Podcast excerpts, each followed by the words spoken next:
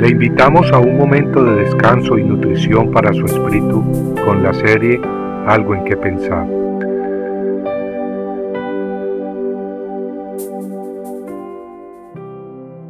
Maldito el que acepte soborno para quitar la vida a un inocente. Y todo el pueblo dirá, Amén. Deuteronomio 27-25 La ley en el Antiguo Testamento nos mostró que matar a un inocente o recibir pago por quitarle la vida era algo horrendo ante los ojos de Dios. Tal acto traía consecuencias graves para el criminal. Quien en un arrebato de ira mata a un hombre inocente peca contra Dios y el padre o la madre que mata a su hijo simplemente porque le estorba, cometiendo un asesinato premeditado, se hace merecedor de la ira divina y del fuego de su condenación eterna.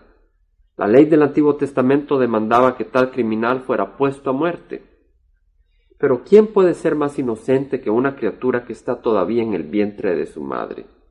Verdaderamente un bebé no puede ser culpable por el pecado de sus padres, y si a los padres no les conviene que la criatura nazca porque implica gastos en el hogar o porque les trae reproche social, no por eso se justifica quitarle la vida. En Deuteronomio 24, 17 leemos, Los padres no morirán por sus hijos, ni los hijos morirán por sus padres, cada uno morirá por su propio pecado. Muchas veces actuamos irracionalmente, motivados por las emociones del momento. Como resultado, muchas criaturas no deseadas son concebidas constantemente en el mundo.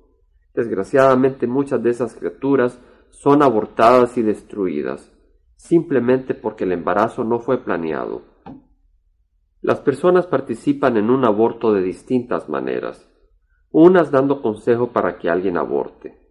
Tal vez usted misma conoce a alguna jovencita soltera que ha quedado embarazada y tal vez usted le ha sugerido que aborte. Otros participan directamente en el aborto, tal como muchos doctores y enfermeras o las mismas mamás.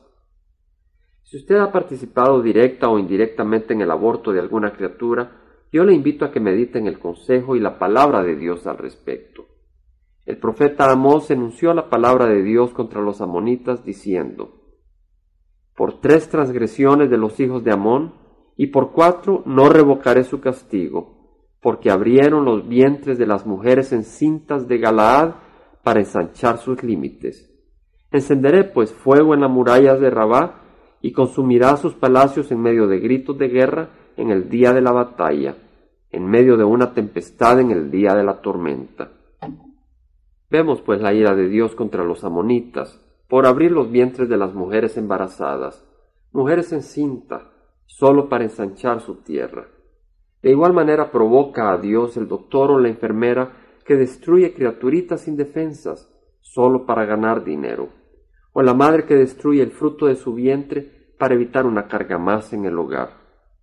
Si usted es culpable de participar en este pecado, sepa que el Señor desea que se arrepienta. Él desea que abandone el mal y reciba perdón y salvación.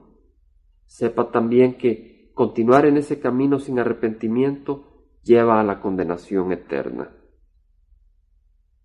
Compartiendo algo que pensar, estuvo con ustedes Jaime Simán. Si usted desea bajar esta meditación, lo puede hacer visitando la página web del Verbo para Latinoamérica en www.elvela.com. Y el Vela se deletrea E L B de verdad E L A donde también encontrará otros materiales de edificación para su vida.